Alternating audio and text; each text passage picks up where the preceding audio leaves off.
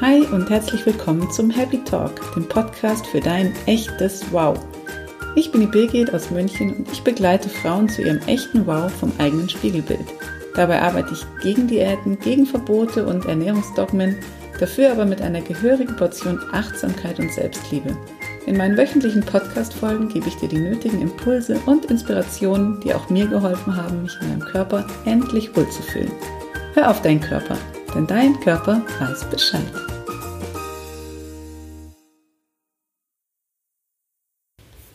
Hallo zur heutigen Folge des Happy Talks.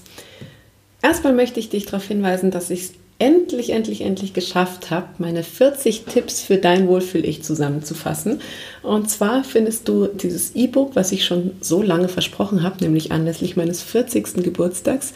Ähm, dieses E-Book findest du auf meiner Website unter www.happiness-münchen.de und kannst es dir ganz einfach als E-Book runterladen. Es ist kostenlos. Ähm, es funktioniert so, dass du dich dann für mein Newsletter auch automatisch anmeldest, da regelmäßig Input von mir bekommst. Ähm, da kannst du dich jederzeit wieder abmelden, auch wenn du das E-Book schon hast. Also das ist äh, dann dir überlassen. Das E-Book kannst du so nutzen, dass du dir einen einzigen Tipp suchst, der für dich jetzt in diesem Moment hilfreich ist. Und wenn du diesen Tipp in dein Leben integriert hast, schaust du einfach weiter, was noch für dich passend ist.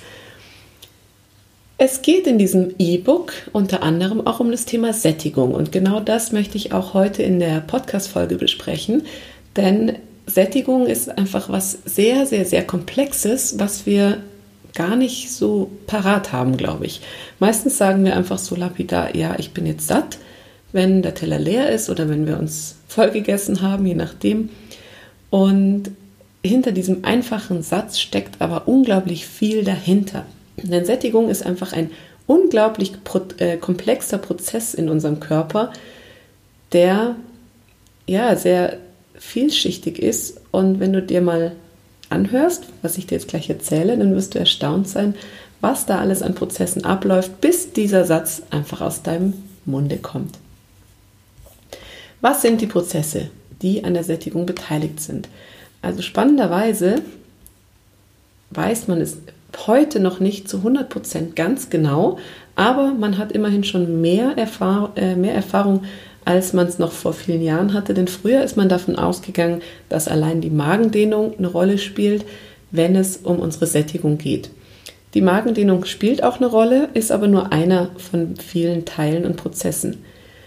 Neben der Magendehnung ist es auch der Geruch, der Geschmack und das Aussehen der Nahrung. Das spielt also auch definitiv eine Rolle, wie das Essen schmeckt, wie es riecht und wie es aussieht. Und genau das hat Einfluss auf deine Sättigung. Spannend, oder? Weil das Auge einfach definitiv mit ist und nicht nur damit es schön ausschaut und der Teller gut ange schön angerichtet ist, sondern es hat tatsächlich Einfluss auf deine Sättigung. Dann gibt es im Darm verschiedene Rezeptoren. Es gibt im Mund, im Rachen und in der Speiseröhre Sensoren, die wahrnehmen, ähm, welche, welche Art von Speisen du zu dir nimmst, welche Nährstoffe die enthalten. Dann gibt es die Nerven des autonomen Nervensystems und hormonproduzierende Zellen, die in deinem Darm sitzen, im Darmgewebe. Und all das wird dann an den Hypothalamus geschickt, das ist eine Region im Gehirn, und dort landen alle Informationen im Hunger- und Sättigungszentrum. Und genau dieser Prozess ist einfach auch noch nicht final erforscht, sodass es verschiedene Theorien gibt, was sich da genau abspielt. Und daran erkennt man einfach, wie unglaublich komplex dieser Prozess ist. Und gerade weil der Prozess so komplex ist, braucht es einfach auch seine Zeit, bis die Sättigung nach dem oder beim Essen einsetzt. In der Regel sagt man, dass es ungefähr 15 bis 20 Minuten dauert, bis man wirklich spüren kann, dass man satt ist. Wenn man jetzt das Mittagessen, so wie der Standard Durchschnittsdeutsche in ungefähr fünf bis zehn Minuten in der Kantine verschlungen hat, dann kommt es meistens erst ähm, etwas später dazu, dass wir dieses Gefühl der Sättigung wahrnehmen und einfach über unseren Hunger, über unseren eigentlichen individuellen Sättigungspunkt hinaus gegessen haben. Dann kommt das klassische Foodkoma. Wir sind total müde, wir sind schlapp, wir fühlen uns unbeweglich und einfach auch unproduktiv, arbeitsuntauglich, würden uns am liebsten schlafen gehen, legen. Und ja, Fakt ist, wir haben einfach über unseren Sättigungspunkt hinaus gegessen. Und deshalb ist es so wichtig, diesem Prozess des Essens einfach gewisse Zeit zu geben. Langsam essen ist die Devise, um die Sättigung wirklich spüren zu können. Um langsam zu essen, gehört auch dazu, dass das Essen richtig gekaut wird. Es gibt so einen Richtwert 30 bis 50 Mal kauen, sollte man. Klingt erstmal echt viel und auch ein bisschen langweilig und komisch. Ähm, aber das kann man tatsächlich üben. Und ich bin jetzt niemand, der jedes Mal, wenn, wenn ich was esse, dass ich da jeden Bissen zähle. Aber um da reinzukommen, macht es schon Sinn, das ein oder andere Mal das einfach zu üben und mitzuzählen. Denn das langsam Essen ist total wichtig, nicht nur für die Sättigung, um die zu spüren, sondern auch um die Verdauung so ein bisschen zu erleichtern. Es gibt so ein altes Sprichwort, das heißt, gut gekaut ist halb verdaut. Das kennst du bestimmt. Und da ist auch was dran, denn wenn du zu große Brocken an Nahrung einfach runterschluckst, das klingt jetzt irgendwie ein bisschen extrem, aber wenn man einfach das Essen ungekaut schluckt, landen zu große Stückchen im Magen, die liegen dann zu lange in der Magensäure. Das kann zur Übersäuerung führen und ähm, genau diese Stückchen wandern dann weiter in den Darm und auch der Darm hat mehr Arbeit, als er eigentlich haben müsste und es kann zu Völlegefühl, zu Blähungen und zu ähnlichen Geschichten kommen. Wenn jetzt das Essen schon zerkleinert als richtiger Speisebrei ankommt im Magen, kann es viel besser, viel schneller und smoother weiterrutschen in den Darm und all diese negativen Nebeneffekte wie Blähung oder Völlegefühl haben einfach keine Chance mehr. Dazu kommt, dass man die Geschmacksnerven durch das langsame Essen und durch das Kauen einfach total sensibilisiert und viel besser wahrnimmt den Geschmack von den jeweiligen Lebensmitteln. Und interessanterweise schmeckt man frisches Essen noch intensiver und es schmeckt noch besser und man schmeckt ganz viele verschiedene Nuancen raus. Bei Fertigprodukten schmeckt man bei langem Kauen eher, dass es vielleicht gar nicht so gut schmeckt, wie man meistens vermutet hat. Jetzt gibt es Studien, die gemacht wurden, um herauszufinden, welche Prozesse alle noch am Essen, äh, an der Sättigung beteiligt sind. Und da gab es zum Beispiel in den USA ein Experiment, bei dem Probanden Suppe gegessen haben. Die erste Gruppe hat einfach einen Teller Suppe bekommen. Die zweite Gruppe hat einen Teller Suppe bekommen, wo aber der Teller so präpariert war, dass die Suppe von unten immer nachgefüllt wurde. Der Teller konnte also gar nicht richtig leer werden.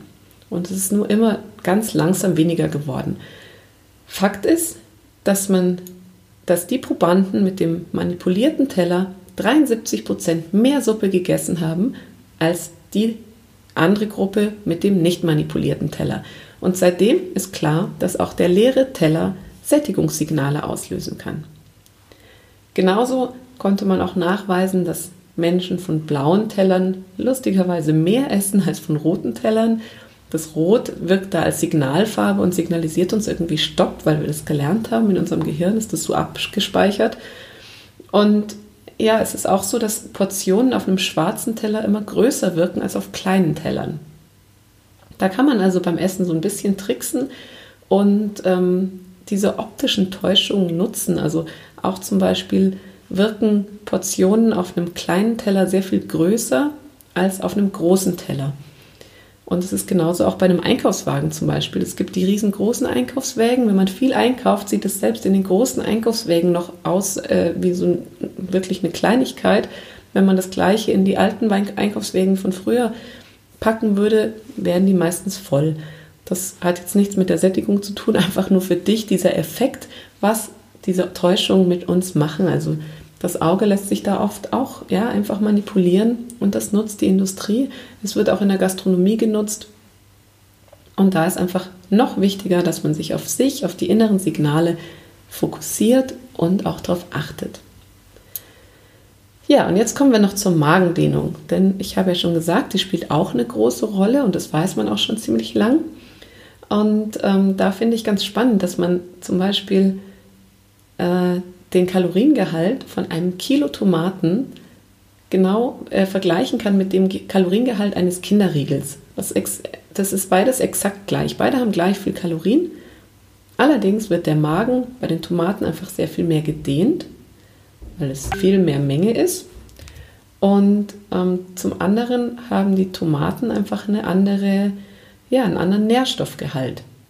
Und genau da kommen diese Sensoren im Mund, im Rachen und in der Speiseröhre ins Spiel, weil die das Essen sozusagen bewerten und einschätzen.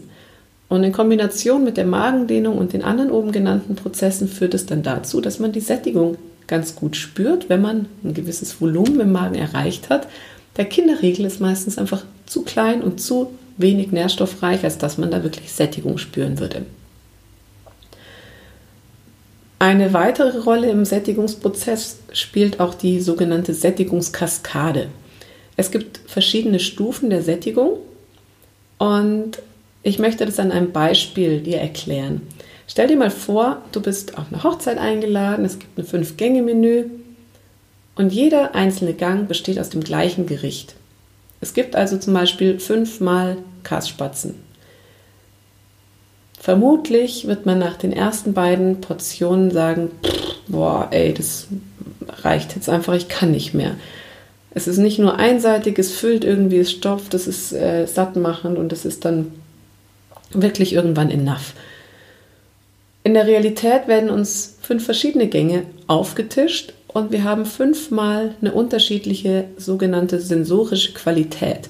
Das heißt, das Essen hat eine andere Konsistenz, es hat einen anderen Geschmack, es fühlt sich einfach auf der Zunge, im Mund anders an und dadurch, dass es sich dauernd abwechselt, verzögert sich die Sättigung. Wenn wir also bei einem Menü zum Beispiel erst eine Suppe haben, dann einen Salat mit ein bisschen Fisch vielleicht oder danach noch ein Steak mit Kartoffeln, ein Sorbet im Anschluss, danach die Käseplatte und zum Schluss auch noch ein Schokokuchen, dann verursacht das, dass diese Sättigung sehr schwer wahrgenommen wird und sich nach hinten verschiebt. Wir spüren die Sättigung später. Dann auf ein, eine einzige Mahlzeit kannst du das jetzt so übersetzen, dass es hilfreich ist, wenn du ein Essen mit vielen Komponenten hast, dass du es einfach durchmischt. Also zum Beispiel eine Nudelpfanne kann man mit Gemüse, mit Fleisch, mit Kartoffeln, mit verschiedenen Sachen aufpeppen. Wenn ich jetzt den klassischen Schwabenteller habe mit erst Spätzle, dann Fleisch, dann Salat, dann hat das auch den Effekt, dass ich eine sensorische, sensorisch unterschiedliche Qualitäten habe und ich die Sättigung erst später spüre. Jetzt gibt es einen Mythos, mit dem ich gerne aufräumen würde, und zwar höre ich ganz oft, die Worte, ah, ich habe heute den ganzen Tag extra nichts gegessen, damit ich heute Abend total zuschlagen kann. Früher habe ich das auch hin und wieder gemacht, weil ich dachte, dann passt mehr rein. Aber es ist ehrlich gesagt einfach Quatsch. Denn zum einen ist es so, dass sich der Magen in der kurzen Zeit, in der man den ganzen Tag einfach nichts isst, tatsächlich zusammenzieht und dann nicht so viel reinpasst. Und es ist so, dass man meistens abends so einen extremen Hunger hat, dass man wieder viel zu schnell isst, viel zu viel isst und über die Sättigung isst, sodass man sich danach total unwohl fühlt. Deswegen würde ich dir raten, wirklich Mahlzeiten einzuplanen, über den Tag verteilt essen. Manche brauchen eher drei Mahlzeiten, manche brauchen fünf Mahlzeiten. Wichtig ist mir immer, dass man wirklich isst, wenn der Hunger kommt. Denn Hunger ist ein ganz klares Signal vom Körper, dass wir was essen sollten und Sättigung ist dann der Gegenspieler und das klare Signal aufzuhören. Es klingt super einfach, ist es mit ein paar Tipps und Tricks auch und ich bin mir auch sicher, ich bin wirklich fest davon überzeugt, wenn jeder nur noch essen würde, wenn er richtigen Hunger hat und aufhören würde, wenn er satt ist, dann hätten wir heute keine Probleme mit Übergewicht und überflüssigen Polstern. Ich wünsche dir viel Spaß bei der Umsetzung, viel Erfolg und wenn du Fragen hast, dann melde dich gern jederzeit. Ich freue mich von dir zu hören. Alles Liebe und bis dann. Ciao. Das war eine neue Folge vom Happy Talk, dem Podcast für dein echtes Wow.